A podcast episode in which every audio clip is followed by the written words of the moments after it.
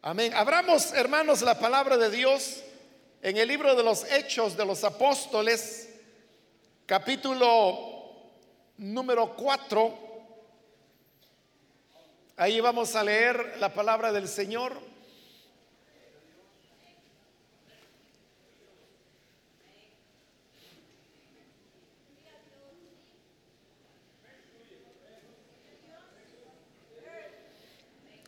La palabra de Dios nos dice en el libro de los Hechos de los Apóstoles, capítulo 4, versículo 8 al 10. Entonces Pedro, lleno del Espíritu Santo, les dijo, gobernantes del pueblo y ancianos de Israel, puesto que hoy se nos interroga acerca del beneficio hecho a un hombre enfermo, de qué manera éste haya sido sanado, sea notorio a todos vosotros y a todo el pueblo de Israel que en el nombre de Jesucristo de Nazaret, a quien vosotros crucificasteis y a quien Dios resucitó de los muertos, por él. Este hombre está en vuestra presencia sano. Amén. Hasta ahí vamos a dejar la lectura. Pueden tomar sus asientos, por favor, hermanos.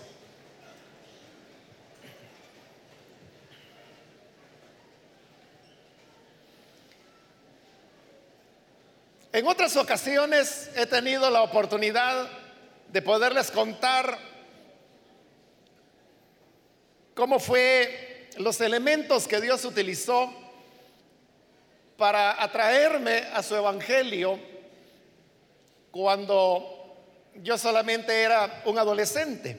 Y uno de esos elementos, el más importante diría yo, era precisamente el querer verificar si en verdad el hecho de hablar en otras lenguas era algo que se manifestaba en el día presente o si era algo que había quedado como un registro en las escrituras de lo que había ocurrido dos mil años atrás.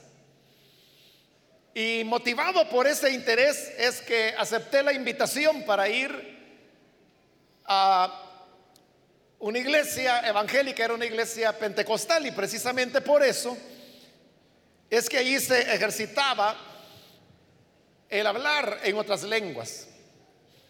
Es así como por primera vez en mi vida, hermano, llego a una iglesia evangélica, le estoy hablando del día domingo, 19 de enero de 1975.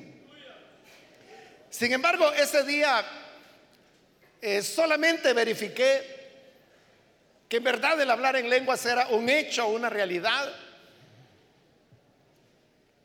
Pero yo estaba convencido de que este era el verdadero pueblo de Dios y que este grupo de hermanos, más o menos unos 50 que se reunían en esta casa, porque no era un edificio, era realmente lo que había sido la sala de la casa del pastor y que había tenido que irla ampliando para poder recibir a las personas que llegaban. Sin embargo, eso no fue suficiente todavía para moverme a la fe. Esto habría de ocurrir hasta el siguiente domingo, el día 26 de enero de 1975, que es cuando finalmente recibí a Jesús como mi Salvador. Y obviamente que desde el momento de la conversión, uno de mis anhelos era el de poder recibir el bautismo del Espíritu Santo. Porque antes de mi conversión yo había leído en las escrituras, en el Evangelio de Marcos, en el capítulo 16, que el Señor dijo, estas señales seguirán a los que creen. Y entre las señales que mencionó, dijo, hablarán en otras lenguas. Entonces yo sabía que el hecho de hablar en otras lenguas era la señal definitiva de que yo verdaderamente era un creyente. Sin embargo, como yo estaba en los primeros días de mi conversión,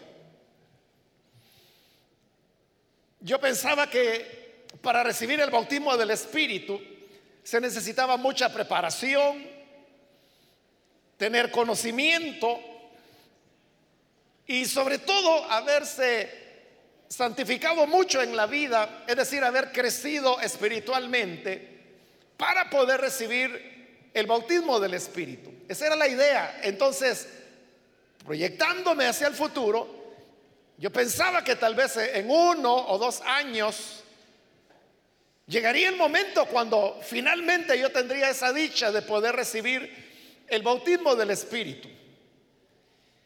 Llegó el siguiente domingo que tuvo que ser el primer domingo de febrero y otra vez estuve en el culto. Para esa época yo solamente iba a la iglesia los domingos porque no sabía que había culto durante la semana. Eso habría de descubrirlo más adelante. De manera que el, el, siguiente domingo, que sería el segundo del mes de febrero, nuevamente fui a la iglesia. Y ese día, hermanos, en la congregación estábamos en un momento de, de oración, era apenas la tercera vez que yo iba a la iglesia ya como creyente. Y estábamos de rodillas orando y era una oración muy, ¿cómo le diría? Muy avivada, una oración eh, muy sentida de todos, todos estábamos orando verdaderamente con verdadera pasión. No recuerdo qué fue lo que provocó ese momento de oración, pero el hecho de que toda la congregación estábamos de rodillas orando. Y yo también estaba orando de rodillas cuando de repente alguien me, me, toca en el hombro y cuando volteo a ver era una joven de la iglesia y ella se me acercó al oído y me dijo, hermano, me dice, dice el hermano pastor que vaya allá adelante. Entonces yo me puse en pie y cuando ella me dijo eso yo me asusté. Porque yo lo que imaginé es que quizás estaba haciendo algo malo o que no estaba caminando en la fe al ritmo que debería ir, aunque apenas pues era el tercer domingo que le digo que iba como creyente a la iglesia. Pero yo obedecí, entonces fui hasta adelante y llegué a una pequeña plataforma mucho más baja que esta y allí estaba de pie. Eh, el hermano pastor, aunque ahí no, no recibía el nombre de pastor, sino que se le llamaba el, primer ministro. Y cuando yo llego delante de él, e, él estaba lleno del Espíritu en ese momento. Y bajo esa llenura del Espíritu me dijo, hermano, póngase de rodillas que voy a orar por usted para que reciba el bautismo del Espíritu. Cuando él me dijo eso, recuerde que yo tenía mi idea ya preconcebida de que para recibir el bautismo había que esperar. Yo me había mentalizado que tenía que esperar uno o dos años y ahí no tenía ni un mes de convertido. Realmente tenía 15 días de haber recibido a Jesús. Que yo no estaba preparado, que yo era nuevo, que yo no conocía todo lo que tenía que conocer, apenas estaba comenzando a leer la Biblia, apenas estaba aprendiendo cómo orar,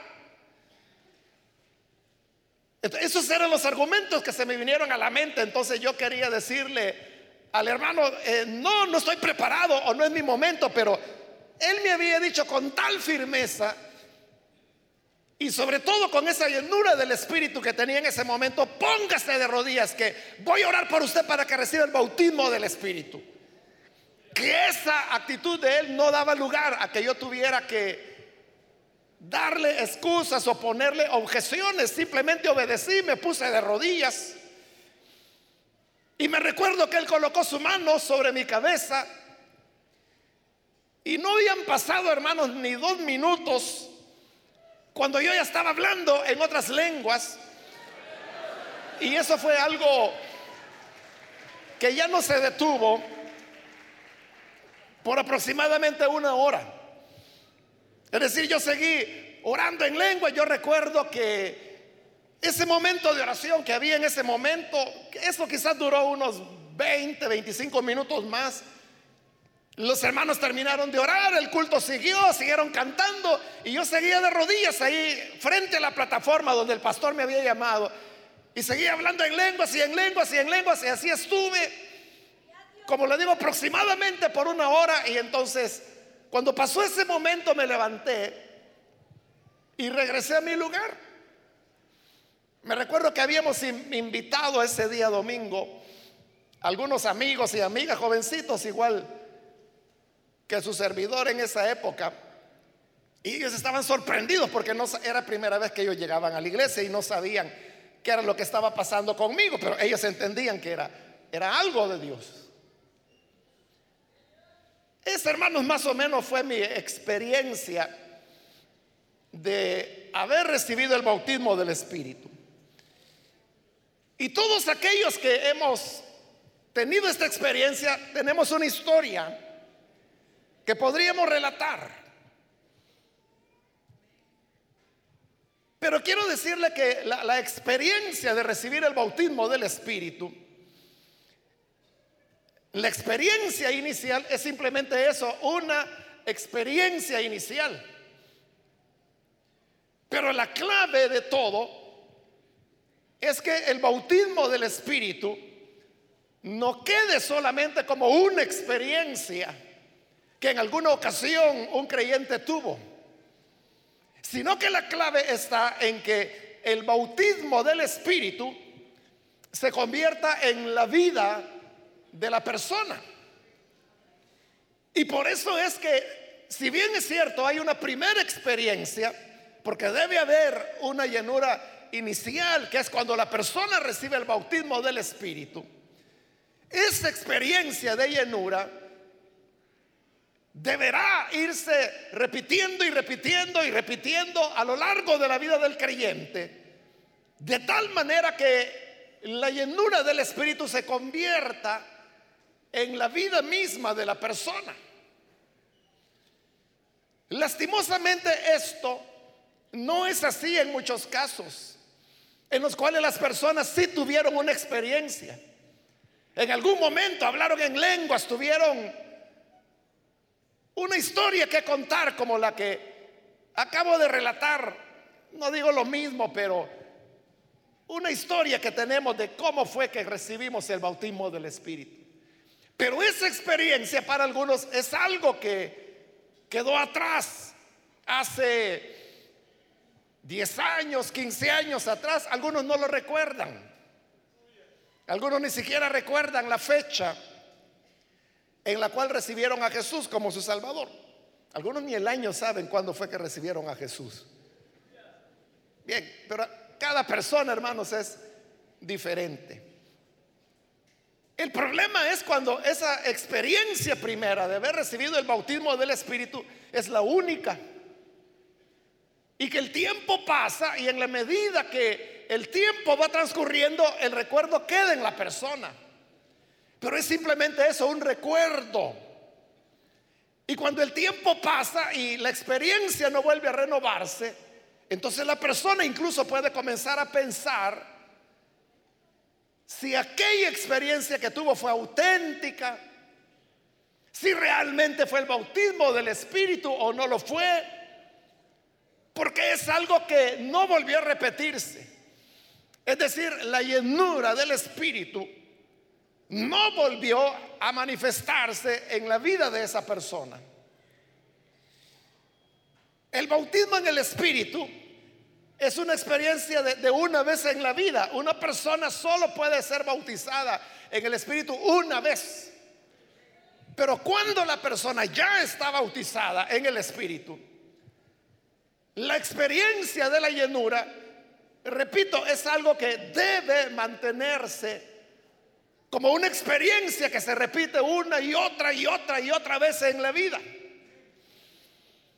En el libro de los Hechos de los Apóstoles, usted sabe que en el capítulo 2 se encuentra la narración de cómo fue que el Espíritu de Dios vino sobre los creyentes, los primeros creyentes, allá en el aposento alto en Jerusalén.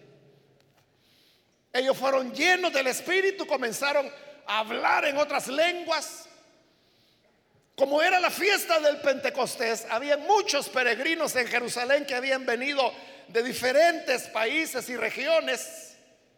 Y ellos se sorprendían porque decían, ¿cómo es que estos, siendo galileos, hablan las lenguas que nosotros hablamos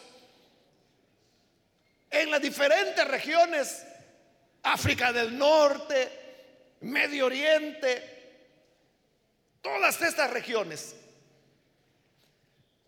Y no, entendían qué era lo que estaba ocurriendo. Pedro tiene que hablar y tomar como referencia al profeta Joel y decirlos, este es el cumplimiento de la promesa que Dios dio a través de Joel cuando dijo, en los últimos días derramaré mi espíritu sobre toda carne y vuestros hijos profetizarán, vuestras hijas tendrán sueños.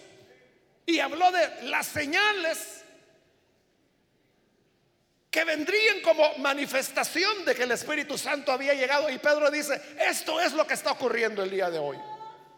Ese fue el momento cuando la iglesia recibió la, experiencia del bautismo del Espíritu Santo. Ahí fue la primera vez que ellos fueron llenos del Espíritu. La escritura dice que se oyó como un viento fuerte. Es decir, no es que hubiera viento, sino que así se oía. Se oía como que si fuera un viento fuerte, pero no había viento. Y entonces aparecieron llamas de fuego sobre la cabeza de cada uno de los discípulos y comenzaron a hablar en otras lenguas. Esa fue la experiencia del bautismo para ellos. Pero solamente habían pasado unos pocos días cuando llegamos al capítulo 3 de los Hechos. Es el siguiente capítulo después de Pentecostés donde se nos relata de cómo los apóstoles, Pedro y Juan, iban a orar al templo y había un hombre paralítico en la puerta, el cual les pedía limosna, pero Pedro respondió, no tengo ni plata ni oro, pero lo que tengo te doy. En el nombre de Jesús de Nazaret, levántate y anda. Y el hombre se levanta. Y esto provoca un impacto entre las personas de tal manera que se aglomeran. Entonces Pedro aprovecha para poder lanzar el mensaje del Evangelio y les habla acerca de Jesús, al cual los dirigentes religiosos habían dado muerte, pero el Padre había resucitado dando con eso fe que Él era el Cristo, el Salvador. Las autoridades, cuando se enteraron de eso, se molestaron y los capturaron. Ellos fueron hechos presos y fueron llevados ante el concilio para ser juzgados. El mismo concilio que había juzgado a Jesús es el que ahora, más o menos unos 50 días después, los está juzgando a ellos. Y entonces les hacen la pregunta, ¿con qué autoridad y con qué permiso, en nombre de quién ustedes andan hablando estas cosas. Les estaban reclamando, eran los que habían matado al Señor, los que lo habían juzgado en ese mismo concilio. Pero entonces dice la escritura, es lo que leímos hoy, en el versículo 8, entonces lleno, perdón, entonces Pedro, lleno del Espíritu Santo, esa es la clave. No fue solamente que Pedro fue lleno en Pentecostés, allá en el capítulo 2, sino que hoy en el capítulo 4 se nos dice, Pedro lleno del Espíritu Santo, eso es lo que le digo. No es solamente el hecho de haber tenido una experiencia, la experiencia del bautismo que ellos la tuvieron el día de Pentecostés. Eso ya pasó. Pero hoy, después de eso, Pedro sigue lleno del Espíritu Santo. La experiencia de la llenura del Espíritu no es para una vez en la vida, sino que es para que la renovemos. ¿Por qué razón? Porque la llenura del Espíritu la necesitamos para todos los desafíos que la vida nos presentará como cristianos. Aquí había un desafío y era que las autoridades les estaban cuestionando amenazantemente con qué autoridad, en nombre de quien ustedes están haciendo las cosas que hacen en el templo judío. Entonces es cuando viene la respuesta de Pedro. ¿Usted recuerda cómo hablaba Pedro cuando estaba con el Señor Jesús? Pedro era alguien que, que preguntaba. Pedro era alguien muy impulsivo para hablar. Allá en el monte de la transfiguración él se adelantó y le dijo, Señor, ¿por qué no construimos aquí tres enramadas? Y nos quedamos aquí para siempre. Entonces vino la voz del Padre desde la nube que los había cubierto y dijo, este es mi Hijo amado. A él oigan. Era como decirle, Pedro, cierra la boca, ¿qué estás diciendo eso?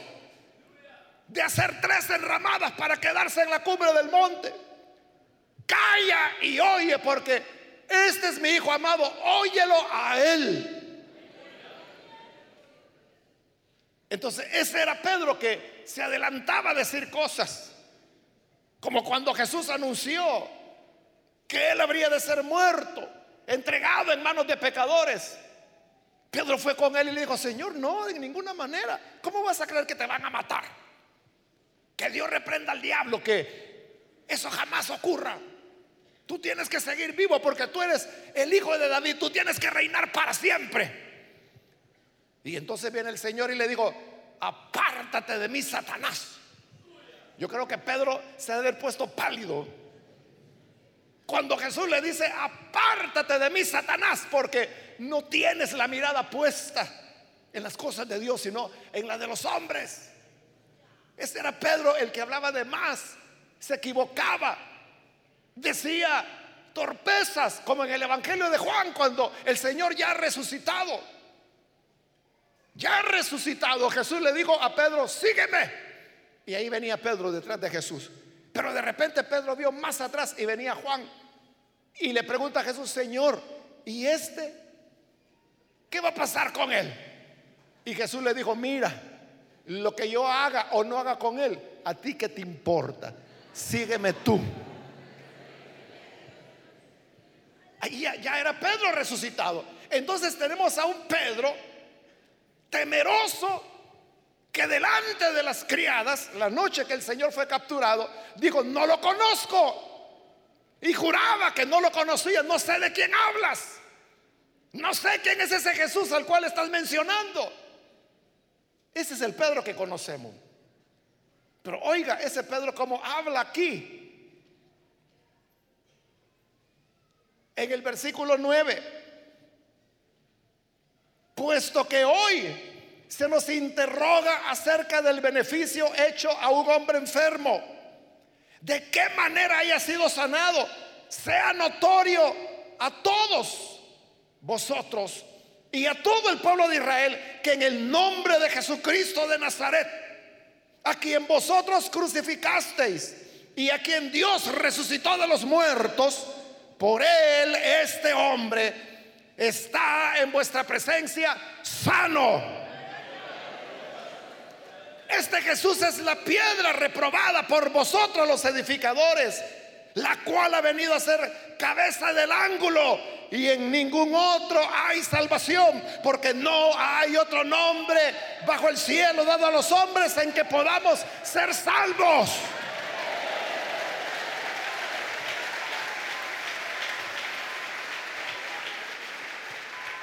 Nota diferencia usted entre este Pedro y el otro Pedro antes.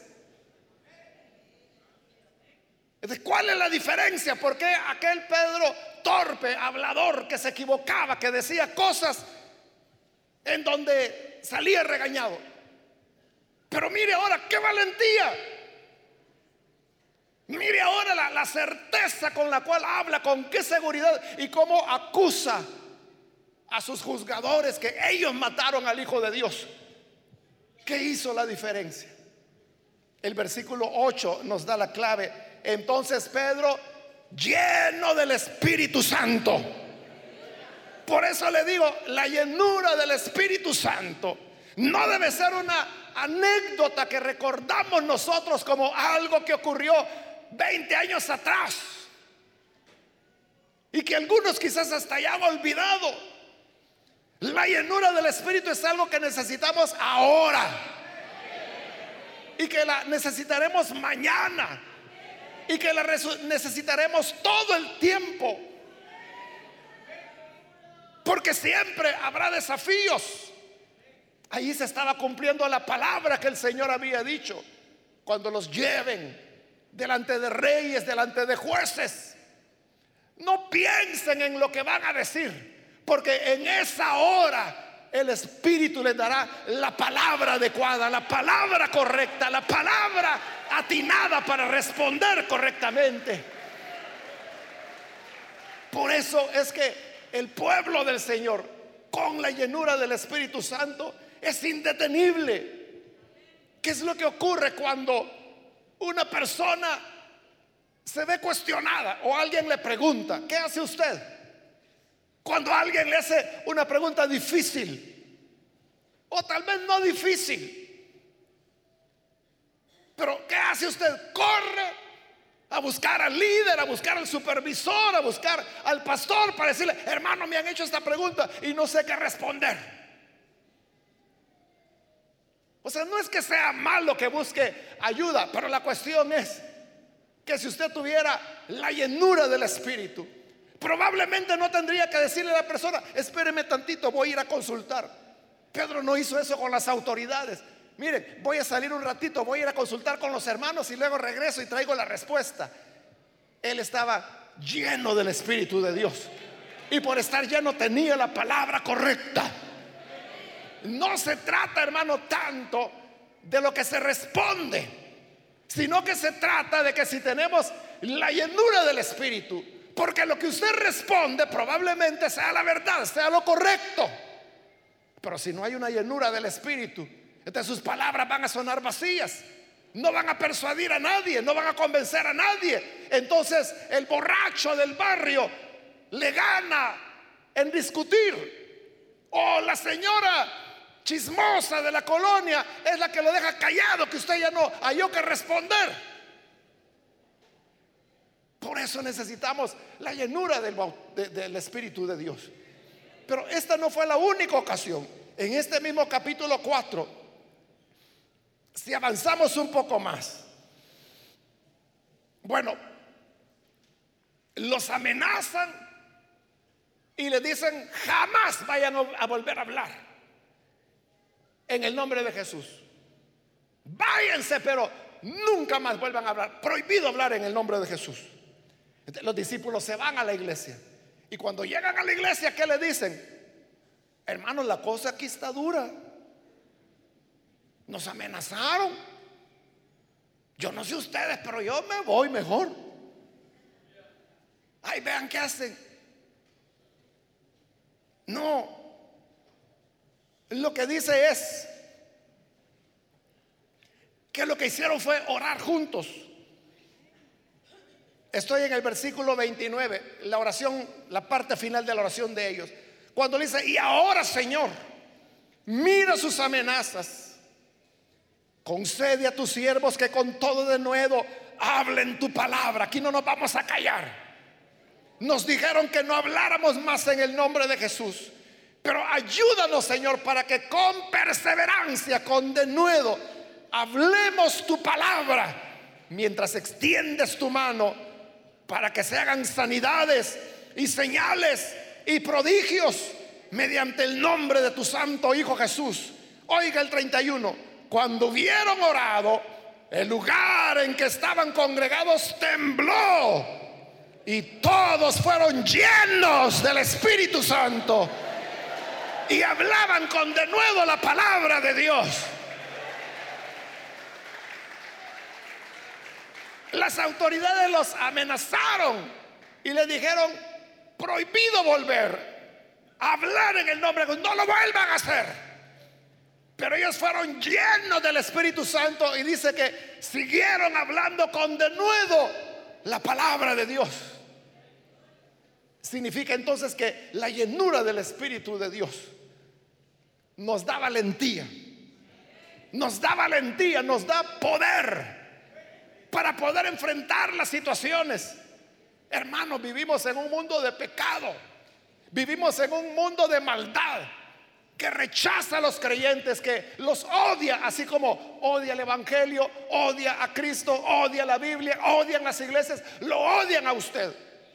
siempre estarán hablando en mal de usted, inventando calumnias, diciendo mentiras, amenazándole, tratando de presionarlo, acusándolo de cosas que usted nunca ha hecho. Y entonces, ¿qué? ¿Le van a ganar la moral?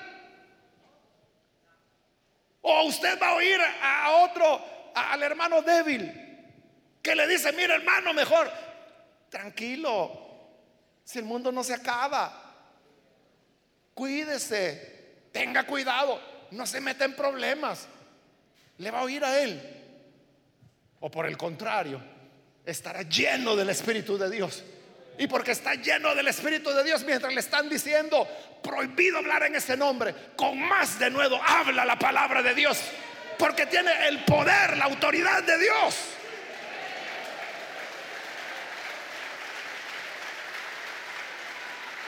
Es lo que los discípulos dijeron. Cuando le dijeron, miren, no van a volver a hablar en ese nombre. Y Pedro dijo, juzguen ustedes. Juzguen ustedes si es correcto obedecer a los hombres antes que a Dios. ¿Qué le parece a usted? ¿Es correcto obedecer a los hombres en contra de Dios? ¿Obedecer a los hombres antes que obedecer a Dios? Por supuesto que no es correcto. Pedro dijo, no podemos dejar de decir lo que hemos visto y lo que hemos oído, porque esta es una realidad. De igual manera, nosotros no nos podemos callar.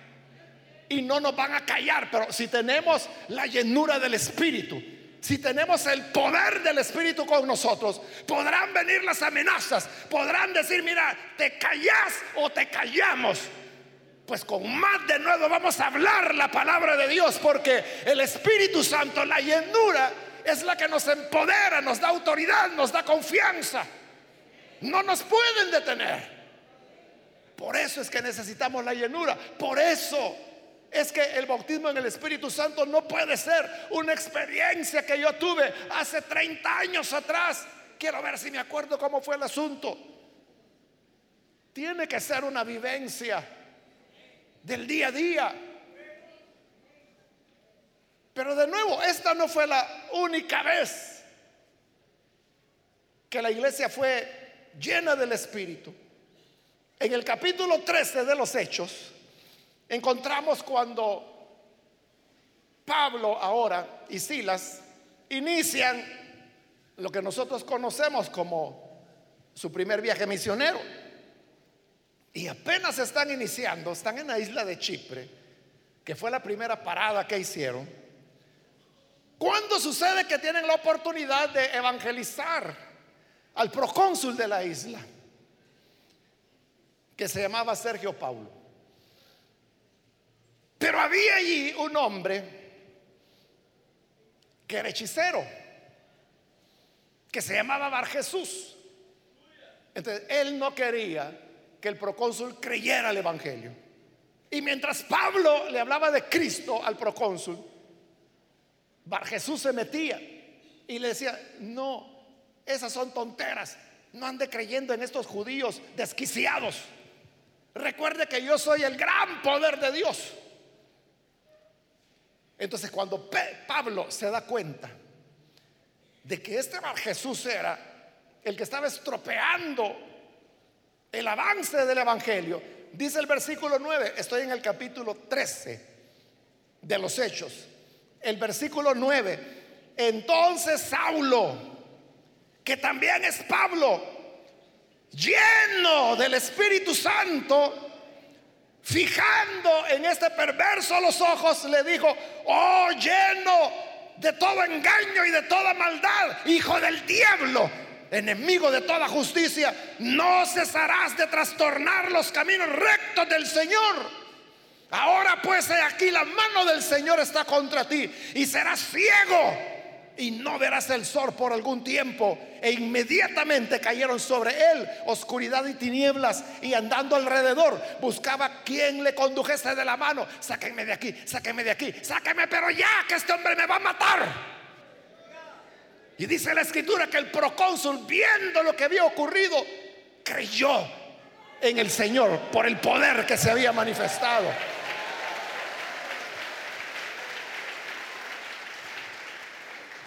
¿Y todo por qué? Porque ahí lo dice el versículo 9. Saulo lleno del Espíritu Santo. Ahí lo tiene. La llenura del Espíritu la necesitamos en todo momento. Porque cuando estamos llenos del Espíritu, hermano, podrá ver la bruja de la colonia. Podrá estar, hermano, el brujo de Izalco la oposición que sea. Pero si estamos llenos del Espíritu, todo está bajo nuestro control. Amén, así es. Por eso es que cuando Jesús habló de la gran comisión, le dijo a sus espíritus, perdón, a sus discípulos, que no se fueran de Jerusalén, esperen hasta que venga la promesa que yo les di del Padre. Y les digo esto porque recibirán poder, poder cuando venga sobre ustedes el Espíritu Santo. Y entonces me serán testigos en Jerusalén, en Judea, en Samaria, hasta lo último de la tierra. Jesús sabía que iban a enfrentar oposición como esta. Jesús sabía que iban a llegar endiablados como este. Por eso bien le dijo Saulo, hijo del diablo, enemigo de toda verdad. ¿Hasta cuándo vas a trastornar los caminos del Señor?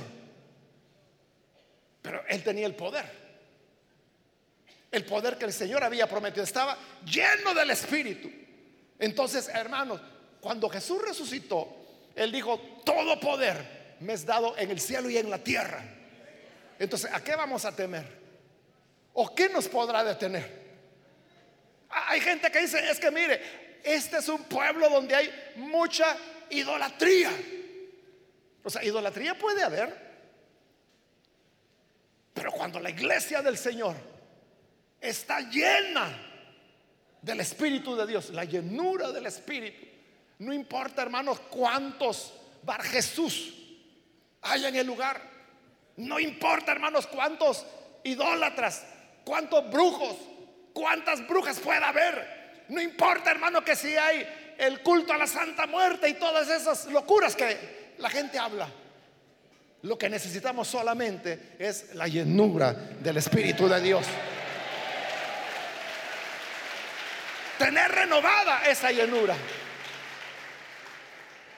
Los apóstoles siguieron. El procónsul se convirtió. Ellos siguieron su viaje, llegaron a tierra firme. Y después de andar un poco llegaron a Antioquía, no de Siria, sino que de Pisidia. Es decir, estamos ya Europa Oriental, lo que hoy sería Turquía. Y allí ellos van a una sinagoga y anuncian el Evangelio, pero los judíos se endurecen. Entonces Pablo dijo, bueno, si ustedes no quieren, vamos con los gentiles. Y los gentiles, ¡eh! Hicieron fiesta porque dijeron, nosotros también podemos escuchar este mensaje. se formó la congregación de creyentes gentiles. Eso molestó a los judíos. Entre los judíos dijeron, ah, guerrita, no, pues vamos con la guerra. Y vean lo que dice el versículo 50. Estoy todavía en el capítulo 13 de los Hechos. Versículo 50. Pero los judíos instigaron a mujeres piadosas y distinguidas y a los principales de la ciudad y levantaron persecución contra Pablo y Bernabé y los expulsaron de sus límites Es decir, los judíos buscaron a los pudientes de la ciudad. A las mujeres distinguidas, a la doña Cacatúa fueron a buscar. A los principales, a, los que tenían el poder. Y entonces, a saber qué hicieron, pero la cosa es que legalmente expulsan a Pablo y a Silas de Antioquía. Versículo 51. Ellos entonces, sacudiendo contra ellos el polvo de sus pies, se fueron y llegaron hasta Iconio, donde fueron a predicar también. Pero entonces, ¿qué pasó? Los echaron. Entonces, ¿qué? Se cayó la iglesia de Antioquía. Estos nuevos creyentes dijeron, ah, no, hombre, miren, si aquí lo echan a uno si creen, entonces no, mejor volvamos a nuestros ídolos. No, el versículo 52 dice, los discípulos, los que habían creído recién nacidos de nuevo, los discípulos estaban llenos de gozo y del Espíritu Santo. Pablo se iba, Silas se iba, no por su gusto, sino que porque los echaban. Pero ellos dijeron, hermanos, nos echan, nos vamos. Pero les encomendamos al Espíritu de Dios.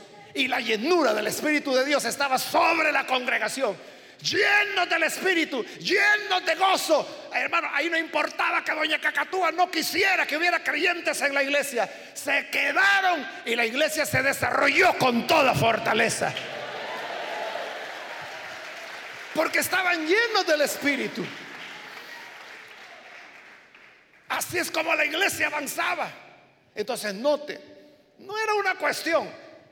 Ahí, hermanos, más o menos estamos como unos 19 años de Pentecostés. Entonces no era que la iglesia dijera, es que fíjese, doña Amanda, que cuentan, fíjese, que allá en Jerusalén hace años que estaban los discípulos, eran poquitos en esa época, y que vino el Espíritu Santo, dicen, y que hablaron en otras lenguas. Ah, de veras, doña Alicia, mire, qué lindo haber sido eso, ¿verdad? Mire pues usted. Y era una historia vieja, o sea, no fue así. No fue así. Es cierto que eso había sido unos 19 años antes, pero la llenura se había ido repitiendo y repitiendo y repitiendo y repitiendo. Hermanos, no podemos vivir en victoria si no tenemos la llenura del Espíritu de Dios. Entonces, si usted recibió el bautismo del Espíritu, pero esto fue hace 15 años, hace 10 años atrás. O fue en 1900, no me acuerdo. Porque algunos no se acuerdan. En verdad no, no saben cuándo fue. Mire, yo no, no sé, calculo que fue por ahí, pero no, no sé. Y no lo volviste a experimentar.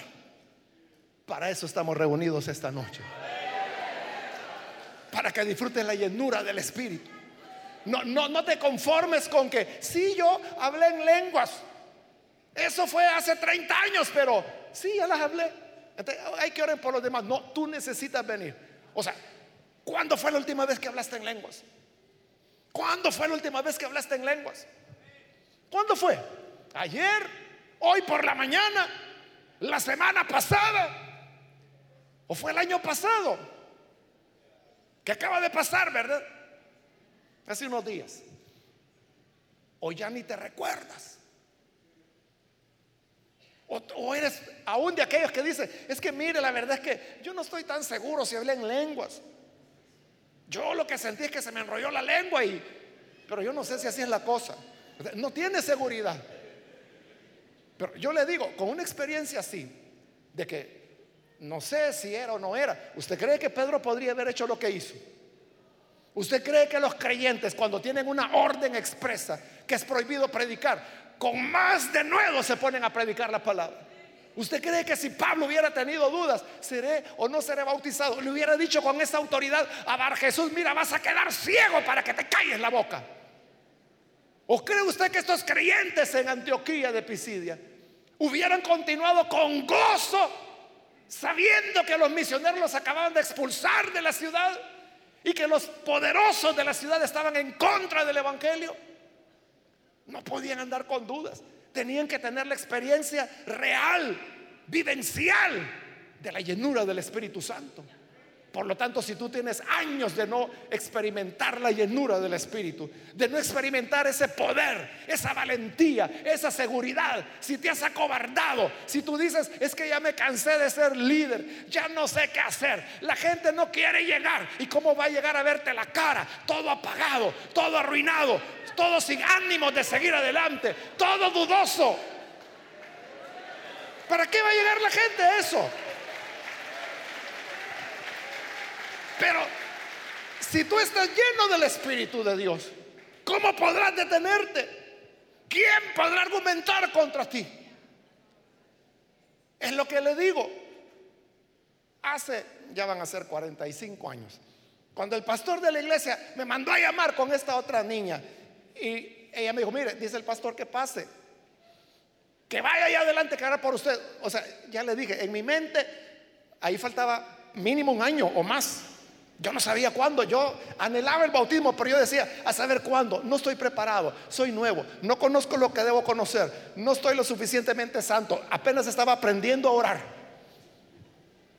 Pero cuando llegué delante de este anciano, porque ya era anciano él en esa época, y todavía está vivo, fíjese. Sí, yo creo que ya va llegando a los 100 el hermano. De verdad. De verdad. Hace poco vi una foto donde estaba él, sus hijos y sus nietos. Yo conocí a los hijos de él en esa época y eran niños, niños y niñas. Bueno, todavía nacieron dos hijos más de él en esos, en ese dos años que estuvimos en esa iglesia. Y hoy son señoras, señores ya. Que yo vi la foto y traté de reconocer, no reconozco a ninguno ya. Y los hijos de ellos, que serían los nietos, ya son adolescentes, ya son muchachos, son señoritas. Entonces, yo iba con todas estas argumentaciones en contra que me bloqueaban el creer. Pero cuando llego delante de él y me dice, póngase de rodillas porque voy a orar por usted para que reciba el bautismo del Espíritu. Ya le dije, él estaba lleno del Espíritu y yo no le podía contradecir eso. Yo lo único que hice fue obedecer. Porque cuando alguien tiene la llenura del Espíritu, ahí hermano nadie le va a andar altercando, ahí nadie le va a contradecir, ahí nadie le va a andar haciendo preguntas ni nada, simplemente van a hacer lo que usted diga porque el poder de Dios está sobre su vida. Amén, hermano.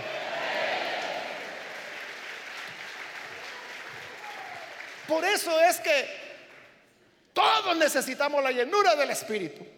Entonces, aquellos que nunca han recibido el bautismo del Espíritu, hoy es su noche. Hoy es su noche para que la llenura del Espíritu de Dios venga sobre usted. Para que usted sepa qué es eso de ser lleno del Espíritu, de hablar en otras lenguas, de sentir que el poder de Dios le hinche de fe, de valentía, de sabiduría, de conocimiento. Hay gente que está atrapada en vicios, en conductas inadecuadas y dice, no, es que yo no puedo, no puedo salir adelante. Mire, lo he intentado tantas veces, he hecho de todo, me he colgado con los pies para arriba de un lazo y no salgo adelante, no me compongo, quizás yo no tengo remedio. No, no, no, no, no, tú no necesitas estarte colgando de un lazo, lo que necesitas es la llenura del Espíritu de Dios. Eso es lo que todos necesitamos. Es lo que Jesús prometió. Recibirán poder. Poder. Recibirán poder cuando venga sobre vosotros el Espíritu. Poder. ¿Te quieres saber qué es eso? Hoy es tu día. Y si tú lo experimentaste, pero hace 15 años, hace 6 años atrás, hace 2 años atrás y no lo he vuelto a experimentar, no te vayas a quedar en tu silla tú también, aunque ya lo recibiste, debes salir adelante y debes decir, Señor, yo quiero otra llenura ahora. Quiero que me renueves. Quiero sentir otra vez como esa corriente de dos millones de voltios recorriendo mi cuerpo. Es el poder de Dios. Es el poder que creó los cielos y la tierra. Es el poder que resucitó a Jesús de entre los muertos. Ese es el poder del Espíritu, el que vendrá en ti cómo no vas a vencer tus problemas de conducta. O tú dices, es que mire, yo tengo un carácter, hermano, que se me sale el diablo. Pues que entre el Espíritu y te llene de bondad, de paciencia, de misericordia. ¿Por qué hay creyentes mal hablados, malcriados, ofensivos, calumniadores, lujuriosos, que se le van los ojos detrás de las hermanas? ¿Por qué hay creyentes así? Hermanos, están en la carne. Están en la luna. Entonces lo que necesitamos es la llenura del Espíritu. El poder del Espíritu. Porque cuando estamos llenos del Espíritu entramos en la esfera de lo sobrenatural. Y entrando a lo sobrenatural, ahí hay dones de lenguas, don de interpretación de lengua, profecía, palabra de ciencia, palabra de sabiduría, discernimiento de espíritus, milagros, fe, sanidades, todo un arsenal que Dios nos da para que sirvamos dentro de su obra. Entonces no le va a quedar tiempo de andar inventando chismes. No le va a quedar tiempo, hermanos, de andar viendo cómo va, cómo va, cómo va, cómo va la novela, cómo va. Ya le dijo la María que no, o sí. ¿Qué pasó? E, esa es la preocupación de los creyentes hoy en día. ¿O quién metió el gol? ¿Quién metió el gol? ¿Quién va ganando? Hermano, termine rápido la predicación porque hoy es el partido, tengo que ir a ver la final. Lo que necesitamos es la llenura del Espíritu de Dios. Amén.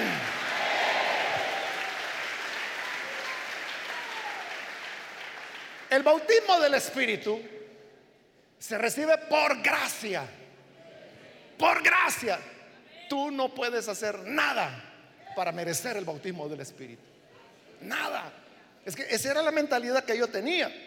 Que yo no estaba preparado, que yo tenía que santificarme, que yo tenía que conocer más. Yo solo me estaba poniendo montón de requisitos.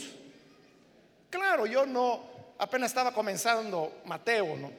Porque comencé leyendo la Biblia por el Nuevo Testamento. Yo no había llegado a los hechos cuando Pedro dice, esta promesa es para ustedes, para sus hijos, para los que están lejos, para cuantos el Señor nuestro Dios llamare.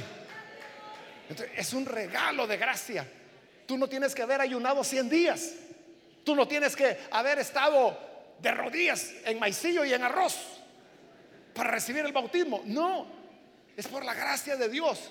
De la misma manera que un día pasaste para recibir a Cristo y dijiste, me arrepiento de mis pecados, te recibo como mi Salvador. Lo hiciste por la fe y sin merecer nada, te dio la salvación.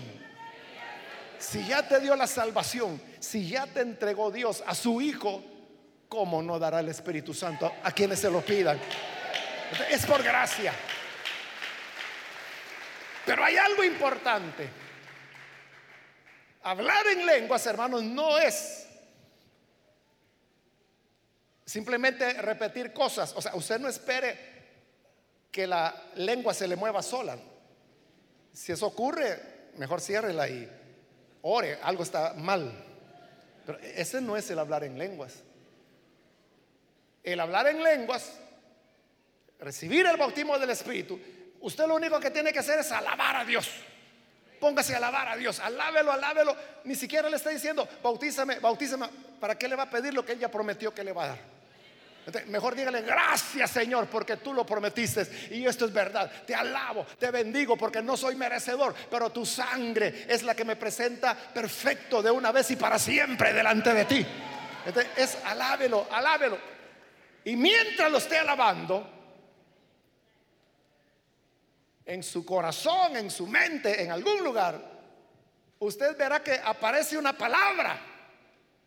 Una palabra que usted no conoce porque estamos hablando de lenguas sobrenaturales.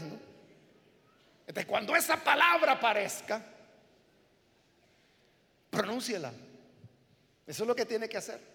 Pero oiga lo que le estoy diciendo. Pronúnciela. Usted no espera que se le muevan las mandíbulas solas. No va a ocurrir. Y si ocurre, ya le dije, eso no, no es la experiencia del bautismo del Espíritu. Es usted quien tiene que pronunciarlo. Y si usted me dice, pero ¿cómo voy a pronunciar una palabra que no conozco? Ah, ahí está el milagro. Ahí es donde está la intervención. De, es que se trata de un milagro. Estamos hablando de recibir poder, ¿verdad? La cuestión es que cuando usted pronuncie esa palabra, va a aparecer otra, pronúnciela. Y luego aparecerá otra, pronúnciela. Luego podrá aparecer la primera de nuevo, vuelva a pronunciar. Y ahí va, y ahí va, y ahí está hablando en lenguas. Dele, dele, y ya no pare. Y ahí, hermanos, hasta las 5 de la mañana que vamos a estar aquí, dele usted hablando sus lenguas. Amén.